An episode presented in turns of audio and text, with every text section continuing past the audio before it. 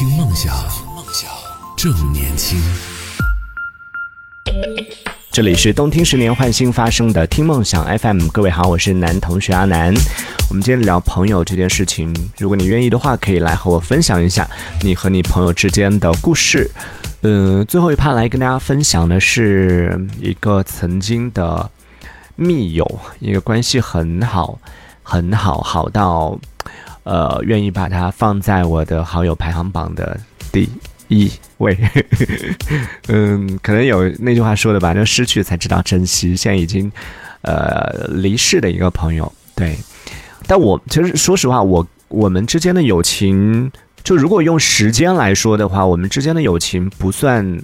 太久，不算太长时间，十年是肯定不到的。但我我有很多认识了十年以上的一些朋友，嗯，他们可能也有一些就处于第一圈层的，但是排在第一的可能是那个已经嗯不在的朋友。呃，因为为什么我会把它放在那么重要的位置？是因为他。在我生命当中，哎呦，这个话讲起来有点、有点、有点、有点难难以启齿。在我的生命当中，确实是影对我的影响很大，对很多事情，嗯，甚至我的性格对我的影响都很大。在我那个时期，我是处于算是人生的一个比较重要的一个分界。点，我指的人生的重要时期，不是说，比如说高中啊这种，就是做这种呃选择的时刻，而是在于我性格的，呃，我觉得每个人都会有一个性格的一个所谓的性格养成期吧。就在那一刻，正好在我的青春期，有的人是很小的时候就会经历那一刻，有的人可能会年纪比较啊稍微长一点，然后甚至有的人可能要工作很多年之后会经历某一些事情，比如说嗯一些重要的生活里边重要的一些变故的时候，会出现这种时刻，而我就刚好是在那个时时期认识他的，呃，我回想起来我跟他的关系，或者说我他在我人生当中对我的影响。嗯，是这样的，就是我在经历我人生的生活里面发生比较大的这种变故的时候，然后我的我觉得我的性格开始有往不好的方向去发展了。虽然现在也也不怎么好，但当时我觉得我可能开始有一些不好的这种迹象出现的时候，我认识到他了。嗯，感我我的感觉就像是我正在一点一点的往深渊走去的过程里边。正在往深渊下坠的过程里边，他就是在悬崖上伸出一只手，把我紧紧拉住，然后一点一点把我从那个深渊里边拽上来，然后最后，对我真的时隔多年之后，他现在已经离开很久很多年了，十几年了。现在回想起来，我还是会觉得，就这种感觉越来越深刻，就是。他的出现就，当然我这样说会有一点 不太礼貌，但是我觉得他的出现，至少对我来说，在我的人生里边出现的这段时期，真的是就是为了我的性格的养成。我当然我指的是说，他在我人生当中出现的这段时期，于我而言，他对我的意义就真的是给我性格的一个养成，把我从深渊当中拉出来，以及让我在。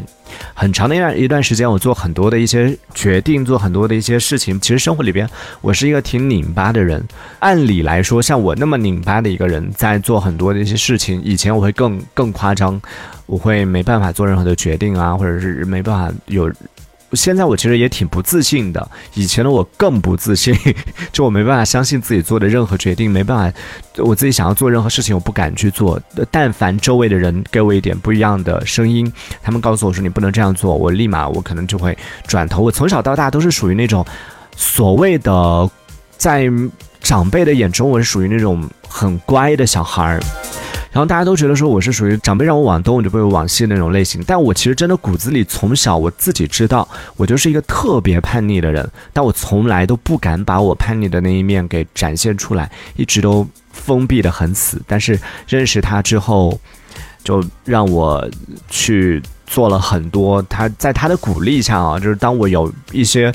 嗯，这件事情真的对，这就是我我所指的对我性格的影响比较大的一件事情啊。就当我提出来某一些想法的时候，我是特别不自信的。但凡别人给我一点反对的声音，我立马就会说好，那我就放弃。但是可能他也是知道了，就是看到了这一点，然后我我不知道他是怎么怎么的会如此坚定的，他可能也是暗恋我吧。对不起，对不起，不不应该开这样的玩笑。但是，嗯，因为我们关系，我我是觉得我们关系很好，是可以开这样的玩笑的。那他。就在某段时期，就真的是无条件的，我提出任何再荒唐的，当然现在看起来其实也不至于到那么荒唐了，只是在当时，我就就当时的我就觉得提出来，以我当时的性格，我做的所有的决定，我做的所有的事情都应该是规规矩矩的，都应该是就非常传统的这样的一些事情。但偶尔当我提出一些大胆的想法的时候，他就没有半点儿。惊讶说啊，你怎么会想做这件事情？就但凡他有这种语气，我可能说我只是想想而已，我只是开个玩笑，我可能就会否决。但他没有，就我提出任何想法之后，他说可以啊，那你就去这样做啊，这样也挺好的呀。任何东西，他甚至会帮我找一些理由，然后去支持我。嗯，我人生里面做过比较大重大的一个决定，就是我放弃高中。当时初中毕业的时候，放弃高中，然后选择念中专。当时做这个决定的时候，第一时间我不是跟家里人说，我第一时间也是跟他讲的这件事情。然后，其实我的后来这件事情，我跟家人讲，跟周围所有人讲。就当时我提出这个想法的时候，我妈是第一个反对的，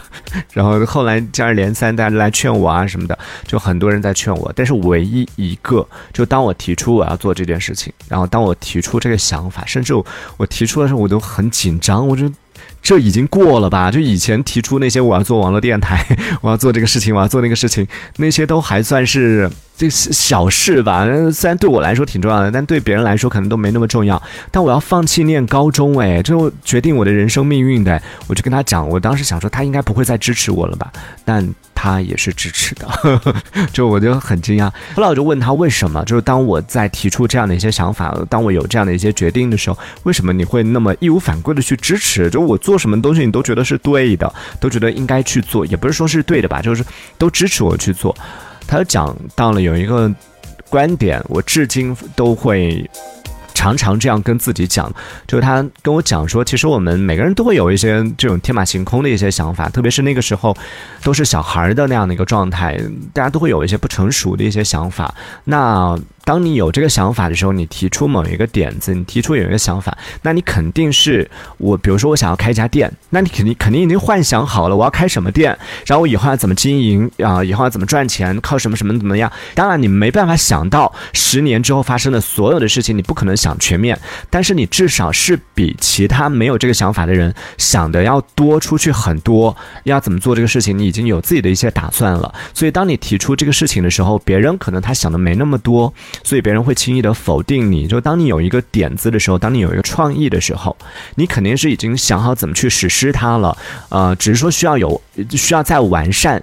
呃，但完善不是说是呃里边也会有一些困难是你需要想到的，但想到那些困难不是让你去放弃这件事情，而是需要去解决这件事情，但是别人可能就没有想到这个事情好的那一面，所以对他们来说，当你提出一个想法的时候，可能别人会。他一想到那些困难，他会想说：“那这件事情，嗯，就是一件有困难的事情啊，不要去做了。”别人可能就会劝你放弃。所以他就是觉得说，即便是我提出来有一些想法、有一些点子，他没办法理解，就不知道为什么我要去做这个事情。但是他说他虽然他不理解，虽然他不知道我为什么要这样做，但是。他相信我是知道为什么要去做这件事情，为什么以及我要怎么去做这件事情，我是有自己的想法的。所以，就他是他其实相信的不是说我要做的这件事情有多靠谱，他相信的是我的判断力。当我提出某件事情的时候，他相信我是有。想法不是说有能力啊，有想法，对这件事情有想法。那既然有想法，你就去尝试啊，遇到问题再解决问题就好了。他就属于比较乐观的那种人，就是因为他的这样的一个观点，就一下子就点通我了。从那个之后，当我就以前我提出来我想要做什么事情，别人一旦否决，我就觉得听别人的，听别人的，别人一定是对的。我做错的话，可能我要承担后果啊，等等这些，就从来没有过自己的独立的想法。但是。他听了他的那那一番话之后，就听了他的这这种谬论之后，就说：“你为什么要去否定别人的想法呢？就别人否定别人有什么权利来否定你的想法呢？”听完之后就觉得对哦。后来我就在做一些决定的时候，当我下定决心，我就感觉他的那句话就像是一把钥匙，然后他讲完那番话之后，就像是用钥匙打开了我心里面的一个小恶魔一样。从那之后，我就心里边叛逆的那个我，就是有自己独立想法，我觉得不是小恶魔啊，应该说是独立的那个我，就被释放出来了。之后我在做一些决定的时候，我就不再不再那么受别人的影响了，会多一些自信了吧。所以我就觉得他是我人生里边非常重要的一个人，一个朋友。然后也是他，也是我曾经有半夜两点钟去敲他的房门，把他叫起来。不管失恋也好，或者是所有时候吧，任何时候你两点钟需要他陪伴的时候，他永远都会陪你一起。嗯，那样的朋友，我觉得这是我人生里边。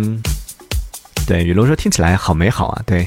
所以我就我就说他是我人生里面排在第一的，至今我没有我我通讯录里边我经常会翻通讯录里边，至今已经没有一个可以再让我半夜两点钟有勇气打电话过去把他叫醒，然后跟他讲没事儿，我就想我就睡不着，想跟你聊聊天，